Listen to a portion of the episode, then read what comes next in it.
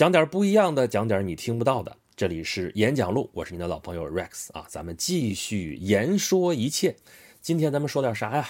说点应景的吧啊，其实也已经有点过了那么个热度了，但是咱们回过头来说一说，就是前几天的时候啊，我在后台收到有朋友给我的留言啊，就问我能不能讲讲孔乙己。就那个时候，其实我对这个没有太在意啊，就是我很奇怪他为什么会提到孔乙己，就问他想听啥，他就说啊想听听人物形象分析和他代表了哪类人。当时我就想着说啊，那可能这就是又想读鲁迅的作品了，还是怎么着吧？这这是想听听我的解读，还是怎么着？我就说我考虑考虑吧，因为我没有太在意，没有太觉得这是一个很值得聊的事情。但是后来我就发现啊，原来是网上正在热议这个孔乙己脱不下长衫的这么一个话题。到这会儿我才有点后知后觉啊，人家原来问的是这个意思，就是这一不小心孔乙己成热点人物了啊，想听听我怎么说。这怎么回事呢？大家相信应该是已经了解个大概了啊。咱们简单回顾一下哈，就是这个网上最近又在造梗，对吧？互联网经常造梗嘛。之前有各种各样的文学，对吧？有凡尔赛文学，有什么废话文学什么什么的。这会儿又有孔乙己文学，啊，为什么会是孔乙己文学呢？就是现代年轻人开始觉得自己像孔乙己了啊。上学上了十几年、二十几年，毕了业之后发现，呀。我学的那些东西，我找工作全用不上，找不着工作。然后你说让我去拧个螺丝，去下个厂子干嘛的话，我又不愿意去。你面上看上去好像是高不成低不就，但是这个感觉就很让人难受嘛。所以就自嘲嘛，就。自己讽刺自己，说我这就像孔乙己一样，我这身上好像这个长衫我就脱不下来了，这种感觉。那么孔乙己文学出现的时候，大家就各种就是你这梗既然造出来了，那么八仙过海各显神通，是不是？那怎么玩就是大家的事儿了哈，玩出花来了，玩出天际来了。然后呢，就引起了某些媒体的关注，然后发文章就议论这个这个孔乙己文学，啊，就说这个。你这学历怎么能说白学呢？对不对？你学了之后，你要学以致用，对不对？你孔乙己为什么就那么困窘？是不是？不是因为他读过书，而是因为他放不下读书人的架子，不愿意靠劳动改变自身的处境。这个长衫呢，就像那个清末的时候说那个辫子剪不掉一样，对吧？你有形的辫子好剪，然后无形的辫子你剪不掉，心里边有个辫子剪不掉一样。这个长衫也成了一个不是实体的东西了，对吧？看上去是件衣服，但实际上是你心头的枷锁。啊，那么你一时困境呢，也不代表你后边就一直会困难下去嘛，对吧？你这既然是年轻人，应该朝气蓬勃，对吧？希望是青年的。孔乙己那个时代已经一去不复返了啊！当代有志青年绝不会被困在长衫之中。这话说出来挺积极、挺正面的，是不是？但这话说出来，大家好像舆论就是不买账啊！说怎么的了？我是放不下读书的架子吗？啊，那行啊，我放下架子，那我这十几年我几十年寒窗苦读就白费了呗？啊，那早知如此，我最后还是要搬砖，还是要拧螺丝的话，我当初上什么学，读什么书啊？我干嘛不一开始的时候就去搬砖，就去拧螺丝啊？哎，好像这又成了新一轮的读书无用论了，就成了这个样子了。那你看，你既然说到孔乙己了嘛，咱回过头来再好好的看一看孔乙己其人到底怎么回事儿。孔乙己嘛，这个人当然是不存在的，本身没有这个人，这是鲁迅小说笔下的人物啊，小说名字就叫孔乙己。但是啊，小说当时创作的这个手法嘛，典型人物他经历的典型的事儿，就孔乙己这个人可能并不存在，但孔乙己这类的人当时是存在的。一百多年前的中国旧社会，对不对？孔乙己小说里边，借这个这个电火机，就我的这样一个角度来看孔乙己这样的一个人物。孔乙己其实不是他的名字啊，对不对？孔乙己大家都不知道叫什么名字。孔乙己实际上是当时的描红课本，我后来见过那样描红课本啊。上大人孔乙巳，什么什么图三千七十二，就意思嘛，说的是什么孔门弟子三千，贤者七十二，就这些事儿。但实际上呢，你想想这些字儿全是笔画特别简单的字儿，然后就拿它描红，就我们现在学什么一二三四五，就这种人口手上中下，就这个感觉的东西嘛，对吧？拿这个东西来，你当然你看这就肯定是文化水平不是很高的人可能给他取的外号。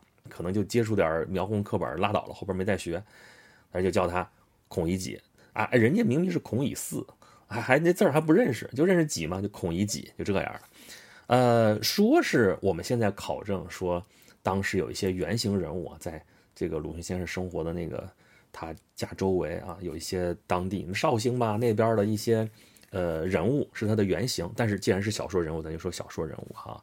这个孔乙己，咱刚才说了，他是站着喝酒，但是穿长衫的人，唯一的一个，对吧？站着喝酒啥意思？没地儿坐，对吧？你坐下是要花钱下馆子嘛？那过去下馆子能随便下吗？对吧？在柜台站着喝酒，一般都是那种体力劳动者，对吧？这个干一天体力活过来喝点酒解解乏这样的。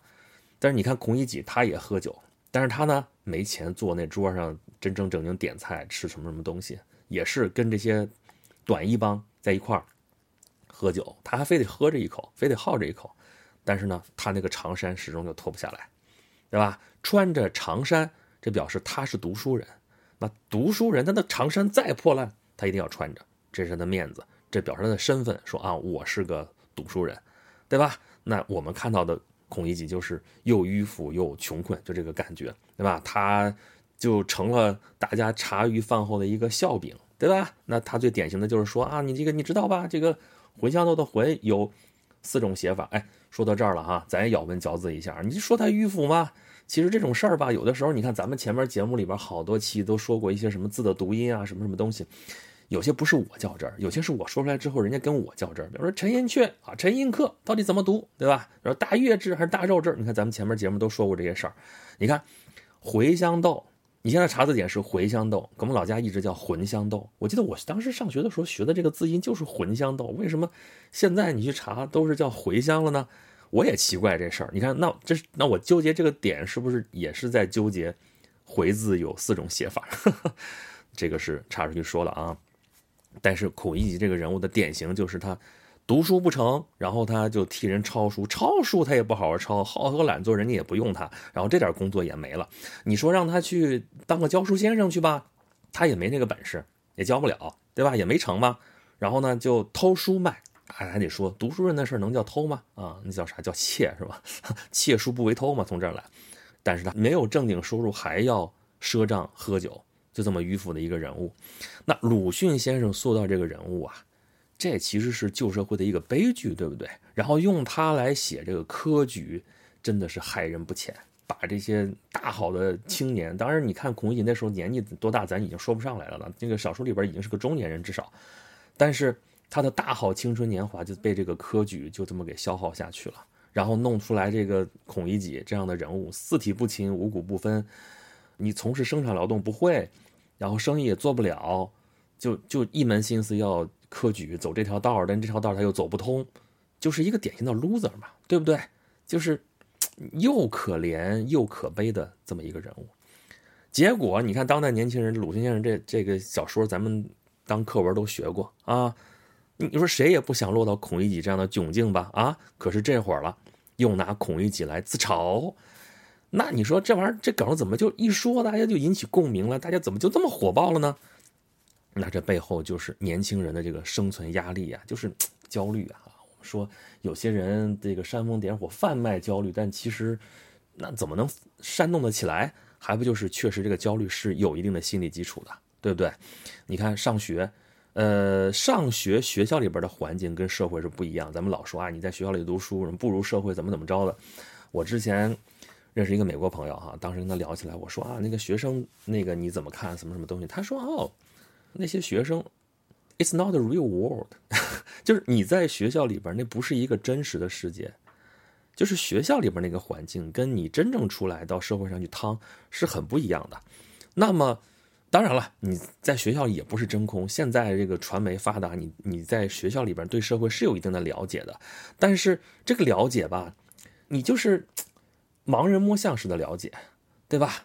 你越了解，越觉得可能就会让这个步出校门的这个青年学生感觉更加的无所适从，就一种恐惧，对吧？其实他有一种落差在这地方，就是你比方说你在学校里边，你混的是那种一种逻辑，对吧？你知道我学习好，我表现好，然后我就能够获得荣誉，我能够获得别人对我的一个很好的一个看法。比方说我在学校里边，大学嘛，可以参加个学生会啊，参加个什么活动啊，我得到一个什么奖项啊，就就可以。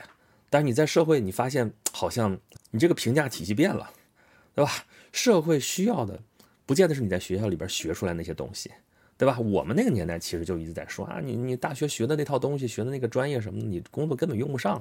你说我学高数学那么多，学了出来有啥用啊？你看，这不还是读书无用论嘛，对吧？只是更高一级了。原先是你你学会加减乘除不就够了吗？你上街能做生意就行了。现在啊，能多少多学一点，对吧？因为你这个工具变了嘛，对吧？你这个工作的那个内容变了嘛。但是你不会 PPT 不就行了吗？就这种感觉的。那么你到了社会之后就会无所适从。我花了那么多年学，真的十几年、二十几年。就是短的十几年，长的你接着往下读。对很多人为什么接着往下读，读硕士、读博士，并不是多少人那么热爱学术，对吧？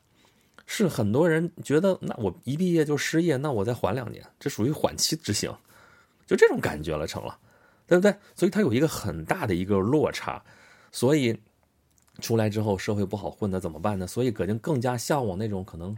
感觉印象当中可能按部就班有保障的工作，因为学校里边他就是这样的，我这生活不用为生活发愁，我就做我那点事儿就可以了。那所以现在可能大家就是宇宙的尽头是考公，对吧？考编制，拿个编制过个安稳的小日子是不是就可以了？但是这样可能那就更难了，挤破头你也挤不进去，是不是？这就是竞争压力太大。就是现在高校毕业生有多少人？我们现在刚刚开始，人口这个出生率下降了，但是我们前面积累了多少人？啊，说去年高校毕业生有一千多万，这是历史新高。这为什么会这么多高校毕业生？扩招嘛，对不对？高校扩招，高校扩招其实就是从我那届开始的呀。我是九九年高考，就从那年开始的。在这之前，那你能读大学，你全国百分之几的比例啊？但是现在。这高校毕业生一年差不多一千万的一个量级，得说对吧？你毕业生有一千多万，那你考进去的差不多也是这个数吗？对吧？你这高峰应该还没有过，那么这么多人扎堆要毕业，你说都要找工作的话，这这工作大家是不是抢破头了？在这么高强度的竞争压力之下，那么我们出去闯社会，这不是跟上阵打仗一样吗？就要检查检查自己身上带的什么武器吧。结果一查，自己准备的兵器，自己准备的这些弹药，就是自己学的这些东西嘛。发现自己学的这东西好像也用不上，对吧？我原来在学校里边评价我多高多高，对吧？我成绩多好多好，出来之后人家看到根本不是这个，啊，要不就是不够，要不就是你能去的地方你根本不想去，这就是所谓高不成低不就嘛，啊，所以就有人来教训这些毕业生，确实也有这个问题。对吧？这个毕业生刚刚毕业出来，我们都知道眼高手低，理论知识学了一堆，尤其是本科啊，或者再往上，你这学的什么叫本科？学的一些基本的东西，但是我们老说实操不行，对吧？你好多地方都觉得还不如专科毕业，还不如就就一个什么技校毕业的，你出来你马上能上手能干那种感觉的，对吧？我们老说你本科学了之后，你后边成长空间很很广，但是成长空间一般用人单位谁给你这个成长空间？还不是拿了赶紧就用啊？结果发现上手不行。就那就真是高不成低不就，确实有这个问题，那就产生了这种恐慌，说好行啊，我想去的地方人家不要我，对吧？我能去的地方又哪哪看着收入啊，这个职位啊什么的，我学了半天高等教育出来就为了干这个，就觉得自己有点像孔乙己了。但这事儿在这儿啊，就是孔乙己自己说自己行，对吧？一般人都是这样，我自嘲可以，但是你别人要是高高在上来教训我，这事儿就不可接受了，是不是？怎么的？你站着说话不腰疼啊？我我找不着工作都是我的错吗？啊，行，那好，我放下身段，我脱掉长衫，我就能找到工作了。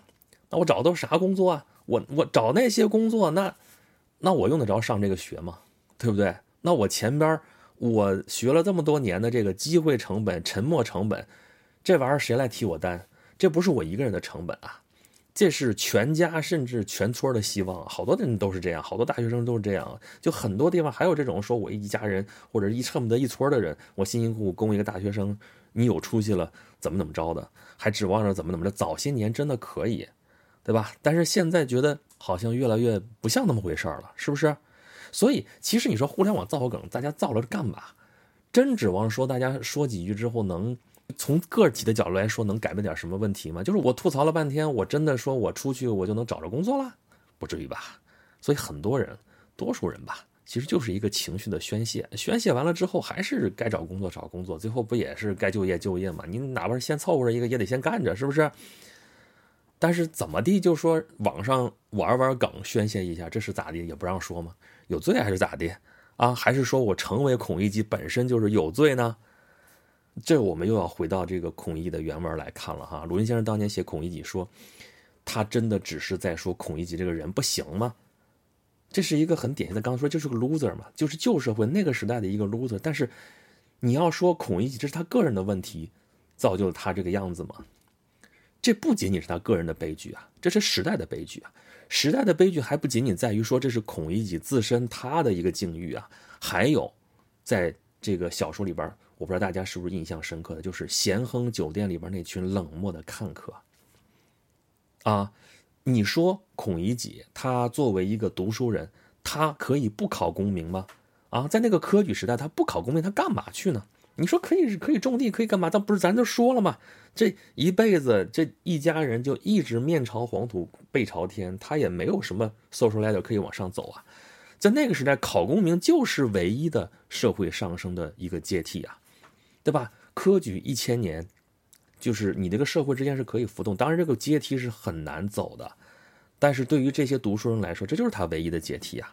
除非你本身就在上层那个阶层里边，你比方说徐霞客啊，徐霞客这样的一辈子白身也不当官，也不去考功名，对不对？没事写写游记，日子过得悠哉悠哉。但是他是大地主啊，祖上给他留下几万顷地，好不好？大量的其实是什么样的人？是你看咱们这边讲《聊斋》呢。廖承人说《聊斋》，对不对？咱有另外一个专辑专门讲《聊斋》故事，《聊斋》先生蒲松龄不就是吗？一辈子考功名没考上啊，到最后七十几岁了也没考上啊，好歹能做了个官我估计就是人家照顾他，或者是资历已经到了，给了他个官当了没几年死了。但这就是他一辈子的理想。当然，蒲松龄老先生他的价值比孔乙己是要高很多了，他给我们留下了《聊斋志异》。你看的《聊斋志异》看的越多，不会。更加有这样的感慨吗？这《聊斋志异》写的这文笔多好啊！这么有才的一个人，怎么就被遗漏了呢？被科举遗漏了呢？那官场需要的到底是些什么人呢？好吧，除非要么你就本身在那个阶层里面，要么你，你是不是就得想办法往上爬，想办法往上考，对吧？那孔乙己就得考，那蒲松龄也得考啊。但好在蒲松龄，咱可以看到最后说他是 寿终正寝，那家里边还过得去，对不对？那务农嘛，这个种地呀，然后就是设馆修图啊，教个书啊，对不对？要不就给人当幕僚啊，对不？当师爷这样的，就是当时如果没有考上的话的一些这些士子，他们可能能从事的工作。但是孔乙己就是连这个都没有呗，他可能是不管他是家道中落还是他本身就穷吧，反正他攒的这点家底儿就是为了能不再过苦日子，结果。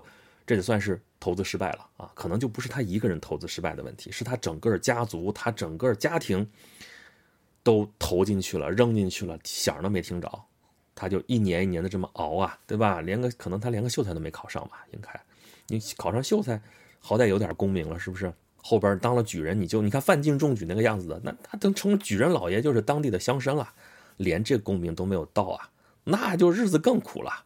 对不对？你要说你本身咱就踏踏实实种地了，也什么都不想了，也就无所谓了。但是你都脱产让他去学习了，等于说，对吧？在那个时候日子本来就过得苦，然后脱产供这么一个读书人去考，结果最后还是没考上，这日子不就更苦了吗？所以这本身是一个值得同情的角色啊！大好的青春啊，本来可以从事生产，可以干点什么什么东西的，结果就一年一年在这耗啊，结果最后什么也没捞到。然后呢，他好喝懒做，他偷盗，他赊欠欠账，喝酒，这其实都是他已经堕落的这样一种表现嘛。他应该是非常颓丧的这么一个事儿。你说他不知道这些事儿吗？他肯定知道啊，肯定是毫无希望了，他才会堕落至死，对不对？那么反过来看那些穿短衣的人啊，短衣帮嘛，对不对？从事体力劳动的人，其实这些人本来就是社会的最底层，是不是？那他们自然看不上这个。想往上爬而未遂的这么一个穷书生，对不对？但是这不就是 loser 他们才惨吗？万一他上去了呢？真考上什么秀才、什么举人老爷，那他们巴结还来不及呢，是不是？只是他们现在看着孔乙己这个样子，那就觉得啊幸灾乐祸。这也不代表他们的境遇就好多少，只不过日子将就过得下去罢了啊！就打个短工，然后挣点钱，喝两个酒解解乏，家里面能养活得了，也就这样了。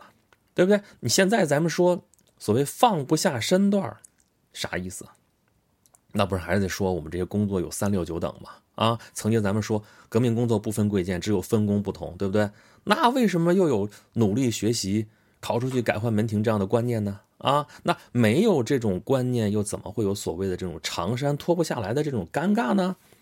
那说年轻学生说高不成低不就，啥意思？那不就是说你有高低贵贱的区别吗？还是这么区分的吗？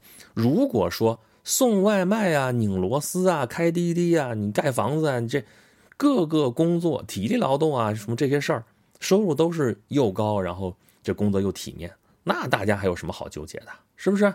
那如果孔乙己的时代就能做到这些呢？那短一帮还会看不上孔乙己吗？啊？那就他可能就想嘛，反正这就是个可怜人嘛，对吧？他就是倒了霉落了难了，谁还没有一个做难的时候啊？大家是不是可以帮一把呀？那就不会有孔乙己这样的悲剧了，是不是？但是显然没有嘛，人们各顾各的生活还来不及呢啊！那孔乙己呢？也不过就是别人嘴里的谈资嘛。